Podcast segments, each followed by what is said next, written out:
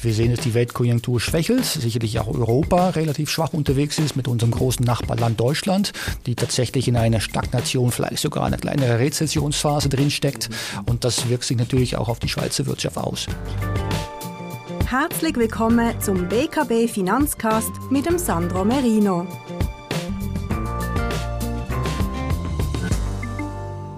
Sehr geehrte Hörerinnen und Hörer, willkommen zu unserer heutigen Ausgabe des BKB Finanzcast. Heute zu Gast Jan Eckbert Sturm, Direktor des der Konjunkturforschungsstelle der ETH und Professor für angewandte Volkswirtschaft an der ETH. Lieber Herr Sturm, willkommen bei uns in Basel. Ja, schön hier zu sein. Vielen Dank. Sie leiten seit vielen Jahren die Konjunkturforschungsstelle und sind Professor für Volkswirtschaft. Die KOF ist ja schon 85 Jahre alt geworden, äh, ein erstaunlich hohes Alter der Institution. Ähm, hat 1938 ist sie äh, gegründet worden und hat viele Krisen begleitet. Vor allem in Krisensituationen ist ja dann die KOF gefragt, weil man dann besonders intensiv wissen will, äh, was kommt und, und wie es weitergeht. Auch bekannt natürlich für den Konjunkturbarometer. Beim Barometer ähm, schlägt man ja auf das Glas und hofft, dass die Nadel sich bewegt und dann sieht man ähm, Bewegungen. Da passiert erstmal ja nichts beim Wetter, aber dann die Bewegung der Nadel verrät dann, äh, wie, wie, wie es wird, oder? Das ist so diese Analogie zum, zum Barometer. Und äh, ähm, dann vielleicht die, die erste Frage, gerade eben zu diesen Krisen, äh, die, die Pandemie hat ja die Wirtschaft ziemlich durcheinander gebracht. Wie haben Sie das erlebt? Was war die Rolle äh, der Kopf ähm, in dieser, in dieser ähm, ja, einzigartigen Zeit und schwierigen Zeit? Ja, das war natürlich für uns auch eine außerordentliche Situation. Äh, wir waren in einer Situation drin, in dem wir statt auf Quartalsbasis jetzt auf einmal faktisch täglich gefragt worden sind, wie geht's mit der Wirtschaft, äh, in welche Richtung äh, bewegt sich das, wie tief ist der Krise. Und unsere Modelle waren natürlich auch nicht aufgestellt, dass mit sowas umgegangen werden konnte. Also wir müssten mit neues Material arbeiten, wir haben andere Datenquellen suchen müssen, die auf eine andere Frequenz anwesend sind. Ähm, das war wirklich sehr einschneidend für uns alle. Nicht nur persönlich, weil auch wir natürlich in den Homeoffices reingegangen sind, aber auch inhaltlich. Es waren wirklich äh, Zeiten, äh, worin wir sehr intensiv haben arbeiten müssen. Mhm. Wie würden Sie das rückblickend würdigen? Wie, wie konnte die Konjunkturforschung in dieser, ähm, die, durch diese Pandemie helfen, die Entwicklung äh, vorauszusehen, zu verstehen, vielleicht auch Empfehlungen abzugeben? Wie, wie beurteilen Sie das heute? Ja, ich glaube, mit, mit der Mannschaft an der Kopf hatten wir wirklich die Leute da, die wirklich wussten, wo hinzuschauen ist, mhm. äh, mhm. wussten, wie man das analysieren kann, haben natürlich auch gewisse Erfahrungen auch aus der Finanzkrise mitgebracht, die natürlich nicht ganz vergleichbar ist, aber trotzdem auch einen relativ großen Impact auf die Wirtschaft gehabt hat. Ähm, diese Art von Information, Know-how, die bei uns anwesend war, hat sicherlich geholfen, um uns hier weiterzuhelfen. Ich selber bin dann auch ziemlich schnell in der Taskforce mit reingekommen, als die gegründet worden ist, also der Science Taskforce. Mhm. Und da hat natürlich auf der Hintergrund die Konjunkturforschungsstelle ziemlich viel auch Arbeit leisten können, um die Politiker, um den Taskforce auch zu erläutern, wie die wirtschaftlichen Mechanismen hier sind und was dann die Konsequenzen für uns allen auf diese Perspektive bedeutet. Es gab natürlich insbesondere erstmal die gesundheitliche Perspektive, aber für uns war natürlich äh, sehr interessant zu verstehen, was mit der Wirtschaft los ist, wie stark man betroffen ist ist, äh, wie die Firmen einzeln damit umgehen und was das dann im Aggregat für die Schweizer Wirtschaft bedeutet. Mhm, mhm. Jetzt, wenn man an, an die Konjunkturforschungsstelle denkt, dann denkt man natürlich vor allem an die periodisch äh, herausgegebenen Prognosen, aber die KOF macht ja eigentlich viel mehr als das. Können Sie uns einen Überblick geben über die, die äh, Tätigkeiten, die, die Outputs äh, der Konjunkturforschungsstelle? Wie würden Sie das priorisieren oder darstellen? Ja, tatsächlich. In der Öffentlichkeit werden wir wahrscheinlich in erster Linie wahrgenommen durch eine Konjunkturprognose oder anverwandte Produkte wie eine Gesundheitsausgabenprognose oder eine Prognose im Tourismusbereich oder irgendwelche anderen speziellen, äh, tiefergreifende prognostische Tätigkeiten. Wir sind in der Finanzwelt natürlich auch beobachtet wegen unserer Umfragedaten in unserem Konjunkturbarometer, die Sie schon vorher angesprochen haben. Aber daneben bei uns gibt es auch sehr viele Forscher, die wirklich versuchen, besser zu verstehen, wie die Schweizer Wirtschaft funktioniert. Da gucken wir in den Arbeit Arbeitsmarkt rein, gucken wir in den öffentlichen Finanzen rein, haben wir, wir haben auch eine starke Gruppe von Leuten, die Innovationsforschung betreibt, versucht zu verstehen, wie die Hochschullandschaft kooperiert mit den Firmen, wie die Firmen Ideen umsetzen, was das da für Konsequenzen hat für den Standort Schweiz. Also wir versuchen tatsächlich zu begreifen, wie die Schweizer Wirtschaft im Allgemeinen funktioniert und natürlich auch, wie die Aussichten diesbezüglich dann sind. Mhm. Ich habe selbst in den letzten Tagen die Webseite studiert, der, der KOF. Ich habe mich eigentlich auch als Verantwortlicher für die Anlagetätigkeit oft nur mit diesen äh, Konjunkturprognosen beschäftigt, aber ich war erstaunt, äh, wie viele äh, interessante Dinge da zu lesen sind für Interessierte zur, zur Schweizer Wirtschaft, aber, aber nicht nur.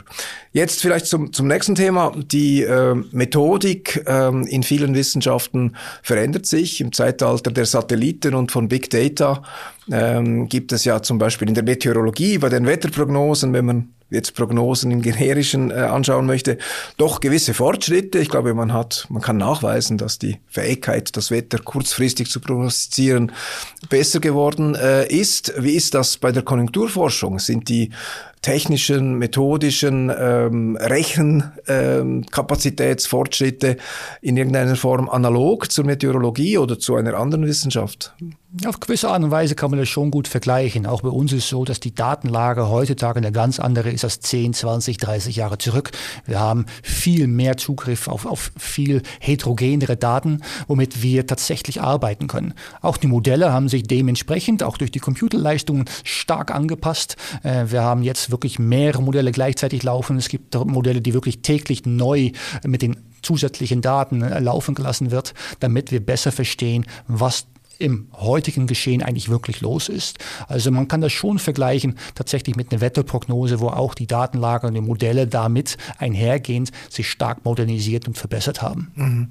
Trotzdem sind natürlich Grenzen der Möglichkeiten von Prognosen und zukunftsgerichteten Aussagen äh, immer noch da. Wo, wo sehen Sie heute die Grenze von Risiken und, und Chancen oder also Einschränkungen oder Unmachbarkeiten und Chancen für die Konjunkturforschung? Wo ist die aktuelle Grenze oder die, der Stand der, der Wissenschaft? Ja, wenn wir einfach schauen, was in den letzten Jahrzehnten geschehen ist, viele von diesen größeren Phänomene, die die Konjunktur getrieben haben, wurden natürlich eingeleitet durch ein, was wir dann sagen, exogenen Schock. Also in der Pandemie haben wir schon vorher drüber gesprochen, das konnten wir nicht wirklich als Ökonomen, zumindest sicherlich nicht, vorhersagen, dass mhm. sowas demnächst passieren würde. Ähnlich war es mit eine Finanzkrise. Ja, auch das ist irgendwie für uns so ein Phänomen, die mhm. im Nachhinein erklärt werden kann, aber prognostisch nicht vorhergesagt werden kann. Mhm. mhm. Und diese Art von äh, ja, äh, Krisensituation, diese Art von Impulse, die gesetzt werden durch Politik, durch gewisse Art von Entscheidungen, äh, die sind kaum vorherzusagen. Ähnlich mhm. zum Beispiel jetzt auch den Ukraine-Krieg, ja, die wir auch so nicht haben sehen können. Und äh, dann wird es für uns natürlich super interessant und dann trotzdem zu verstehen, was passiert denn dadurch und was sind die Konsequenzen in der näheren Zukunft. Mhm, mh, mh. Jetzt, wenn man äh, von der Zukunft auf die Gegenwart, wenn wir da wechseln auf die, auf die aktuelle Situation, so ähm, war ja eigentlich die Schweizer Wirtschaft äh, während der Pandemie und auch nach der Pandemie eigentlich äh, erstaunlich äh, robust. Sie haben äh, im Juni den letzten Konjunkturbericht zur, zur Schweiz äh, publiziert und ich glaube, der Titel war Starke Beschäftigung trifft auf äh, äh, sto stockende, stockende Wirtschaft. Genau. Ähm, ist das immer noch, ist das immer noch so oder? Wie, wie, wie muss man diesen Titel lesen? Ja, das ist ein Bild, der eigentlich immer noch relativ gut passt. Wir sehen, dass die Weltkonjunktur schwächelt, sicherlich auch Europa relativ schwach unterwegs ist mit unserem großen Nachbarland Deutschland, die tatsächlich in einer Stagnation, vielleicht sogar eine kleinere Rezessionsphase drinsteckt. Und das wirkt sich natürlich auch auf die Schweizer Wirtschaft aus.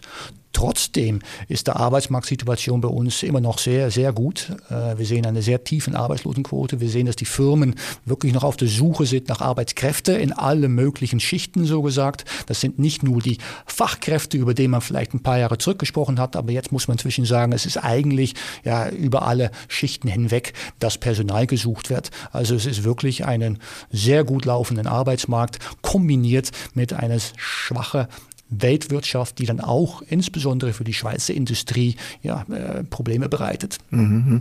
Jetzt dieser, dieser Schock der ähm, anziehenden Leitzinsen der Zentralbanken hat bis jetzt eigentlich noch nicht zu sehr äh, tiefgreifenden äh, Einbrüchen geführt. In den letzten Monaten hat man eben aus Deutschland zum Beispiel immer wieder Meldungen über, über äh, schwache, ähm, über schwächelnde Eintrags Auftragseingänge. Äh, jeder Indikator, der neu herauskommt, erzeugt in der Presse Schlagzeilen. Äh, es macht sich dann auch ein, ein gewisser äh, Pessimismus breit. Äh, es ist dann immer schwierig, eben die Bedeutung eines einzelnen Indikators in einen Gesamtkontext äh, zu stellen. Das versuchen sie natürlich unter anderem auch, auch bei der KOF. Wie sehen Sie das? Ist diese ist diese schwache Wirtschaft, die wir jetzt sehen, diese etwas schlechteren Konjunkturdaten, sind das normale Schwankungen, die es eigentlich immer gibt. Diese, diese Indikatoren schwanken ja nach oben, nach unten und, und äh, erholen sich ja dann auch wieder. Wie, wie muss man das werten? Ist die Lage wirklich so besorgniserregend, wie das, wie das manchmal tönt? Oder kann man einfach sagen, wir haben eine gewisse Flaute und die Perspektive für nächstes Jahr ist eigentlich gar nicht so schlecht? Ich glaube tatsächlich, es ist eher das Letztere. Es ist natürlich nicht gut, was wir momentan weltwirtschaftlich und damit auch in der Schweizer Industrie insbesondere sehen. Es schwächelt, aber es sind äh, ja Zyklen, die wir eigentlich auch in normaleren Zeiten so sehen könnten. Mhm. Ähm, nur wir sind gewohnt, äh, dass wir von der einen Krise zur anderen Krise rennen. Wir kommen aus einer Pandemie heraus, wir haben einen Ukraine-Krieg, eine Energiekrise und all das tönt so ungefähr, dass wir jetzt auch wieder in so einer Art von Krisenmodus sein müssen. Okay, okay. Ein Krisenmodus ist es aber nicht. Es ist eine Schwächephase, ja, aber es ist kein Krisenmodus, mhm. wirtschaftlich betrachtet. Ja, wenn man auch ähm, zurückschaut, vor einem Jahr, in Anbetracht der erwarteten Zinserhöhungen, hat man ja davon gesprochen, dass die US-Wirtschaft eine harte Landung machen könnte. Äh, haben nicht alle gesagt, aber doch, doch viele. Und diese harte Landung hat ja überhaupt nicht stattgefunden bisher, also keine Spur einer Rezession ähm, in den USA. Kommt das noch? Ist die Wirkung der Zinsen einfach noch nicht stark genug, aber haben die noch nicht lange genug gewirkt? Oder sehen Sie, dass die US-Notenbank wirklich diese, diese weiche Landung eigentlich hingelegt hat? Kann man das schon sagen?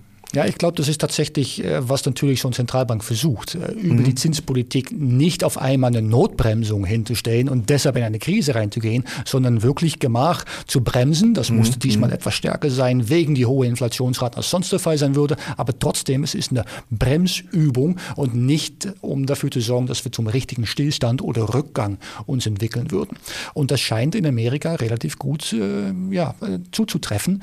Die Wirtschaft läuft nicht so super, wie wie man das vielleicht gerne hätte, aber sie ist sicherlich nicht in einer Rezessionsphase drin. Mhm, mhm. Also eigentlich besser als äh, von es, vielen befürchtet. Ja, es ist besser als, als äh, von vielen befürchtet und besser als auch wir teilweise erwartet haben. Das erste Halbjahr lief etwas besser als gedacht und ich würde auch sagen, dass wahrscheinlich äh, das nächste Halbjahr ja, mhm. ähnlich sein wird. Nicht super, aber sicherlich auch nicht desaströs. Mhm. Wir diskutieren ja selbst in unserem Anlageausschuss äh, Woche für Woche die neuen Daten und, und Einschätzungen verschiedener Experten. Wir haben so den Eindruck gewonnen, dass wir jetzt irgendwo in einer Talsohle sind. Ist nicht klar, wie breit diese Talsohle ist oder vielleicht doch noch tiefer wird das Tal, aber man kann doch mit gewisser Zuversicht auf das nächste Jahr schauen, auch zum Beispiel auch für die Schweiz, wo, wo sie in ihrer ähm, letzten erhältlichen Prognose vom Juni haben sie für nächstes Jahr ähm, etwa zwei Prozent Wachstum für 2024 prognostiziert. Äh, sind Sie immer noch so optimistisch gestimmt oder sind die letzten Daten doch vielleicht ja, ich glaube, wir müssen schon ein bisschen vorsichtiger sein. Also, mhm. Sie haben es richtig geschädet. Die Talsohle, das ist, wo wir uns drin bewegen. Die Frage ist, wie tief ist der und wann können wir wieder uns raus bewegen? Ich denke, dass die Einschätzung immer noch gilt, dass wir doch im Laufe des nächsten Jahres wieder etwas positiver sein können. Also dass die Talsohle eher jetzt ist als mhm. in der Zukunft, so, mhm. so betrachtet. Äh, mit dem Wachstumsrat muss man ein bisschen aufpassen, weil im vergangenen Sommer, also im August, äh, sind die Daten der Vergangenheit relativ stark revidiert und das hat natürlich auch dann Konsequenzen für was unsere Modelle für die Zukunft ausspucken. Das heißt nicht, dass auf einmal eine fundamentale Neueinschätzung stattfindet, mhm. aber das kann schon Konsequenzen haben für solche Art von Wachstum. Zinsrahmen. Gewisse Anpassungen, ja. Jetzt hatten wir äh, gestern den Zinsentscheid der Schweizer Nationalbank.